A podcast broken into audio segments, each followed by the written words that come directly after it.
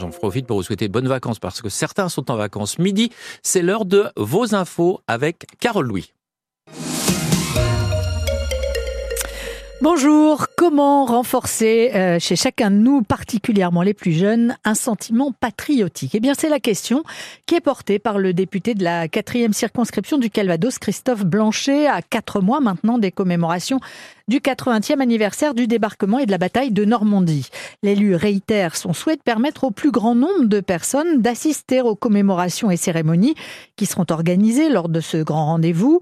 En juin 2023 déjà, il avait envoyé un courrier au président de la République pour lui demander de permettre aux scolaires de suivre sur place ou à distance les commémorations du 6 juin prochain. Une demande restée pour l'instant sans réponse, déplore Christophe Blanchet, qui entend bien l'obtenir.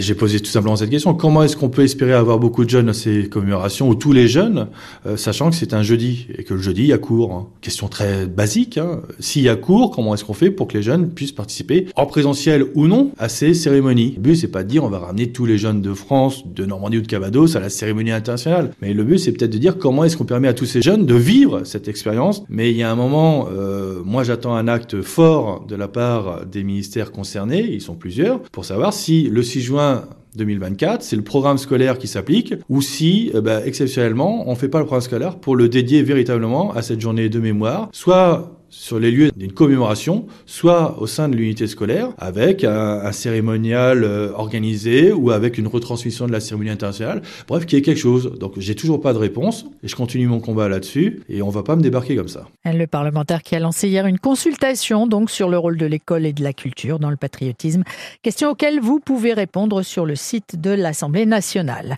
Les salariés de l'usine Bosch à Mondeville, près de Caen, inquiets après l'annonce de deux repreneurs pour le site, la direction du sous-traitant électrique électronique a en effet décidé de se débarrasser de l'usine qu'elle n'estime plus rentable, mais les syndicats qui ont lancé une grève depuis hier ne les trouvent pas recevables. Le groupe s'est donné jusqu'à la mi-2024 pour trouver un repreneur. La réponse du Kremlin au propos d'Emmanuel Macron hier soir, envoyer des troupes en Ukraine ne serait pas dans l'intérêt des Occidentaux. À l'issue de la conférence internationale sur le soutien aux Ukrainiens hier, Emmanuel Macron a en effet déclaré il faut tout faire pour s'assurer que la Russie ne gagne pas la, guerre, n'excluant pas donc l'envoi de troupes occidentales en Ukraine. Et puis à ce, matin, à propos de la guerre israélo-palestinienne, le ministère de la Santé du Hamas annonce un nouveau bilan dans la bande de Gaza proche des 30 000 morts. Passer un examen médical pour pouvoir conserver son permis de conduire, le projet de révision de directive débattu par les eurodéputés qui se prononceront demain provoque une bronca en France.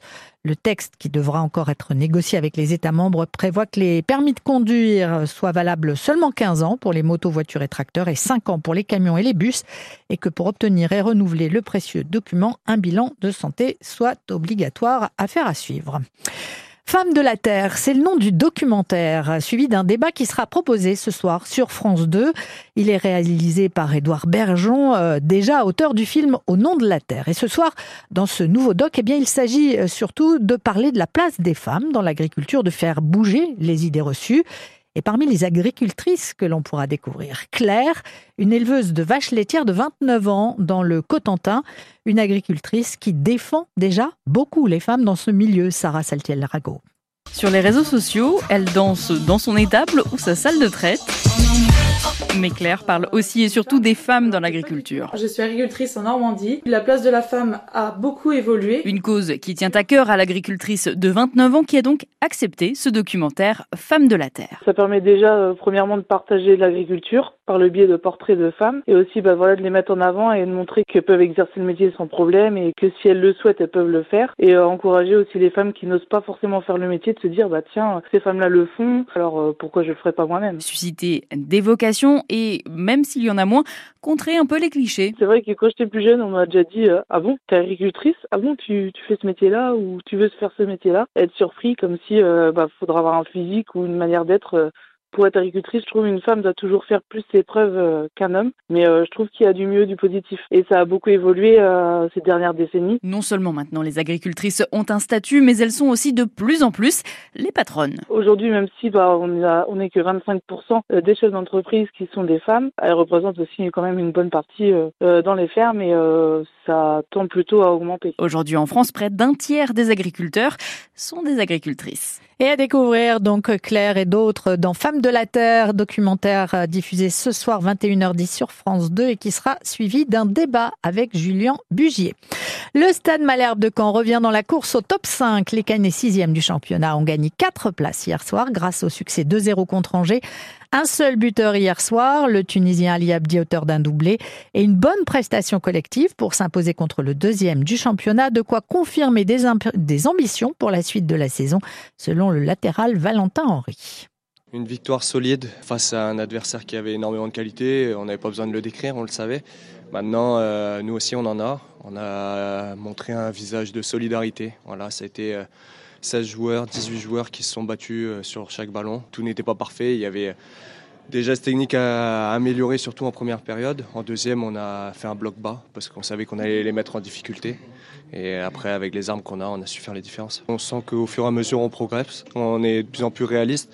Et euh, ce soir, ça a fait la différence. Maintenant, c'est génial. 17 000 spectateurs, euh, une victoire comme ça, avec euh, des buts et un clean sheet.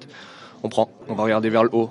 C'était le principal ce soir, c'était un match un peu charnière parce que derrière ça se rapprochait aussi. Donc on bascule dans le bon côté et on espère que les affluences vont suivre derrière. Et le prochain test pour les joueurs malherbistes, ce sera dès samedi, un déplacement à Pau, qui est 9e au champ du championnat, lui aussi dans la course au barrage. Et puis comme c'est l'heure euh, bientôt de déjeuner, un restaurant manchois, euh, cité parmi les 56 nouvelles adresses au palmarès du bib gourmand du Michelin 2024. Il s'agit de SEM, c'est à Saint-Père-sur-Mer, dans le Grand Villet. Un bistrot tenu par la chef Charlotte Gondor, originaire du Nord-Cotentin. La, la distinction récompense des restaurants qui peuvent proposer un repas complet hors boisson pour une quarantaine d'euros. Un bon rapport qualité-prix. On connaîtra le nom des étoilés du Michelin le 18 mars prochain. Dans un instant, un coup d'œil sur le ciel.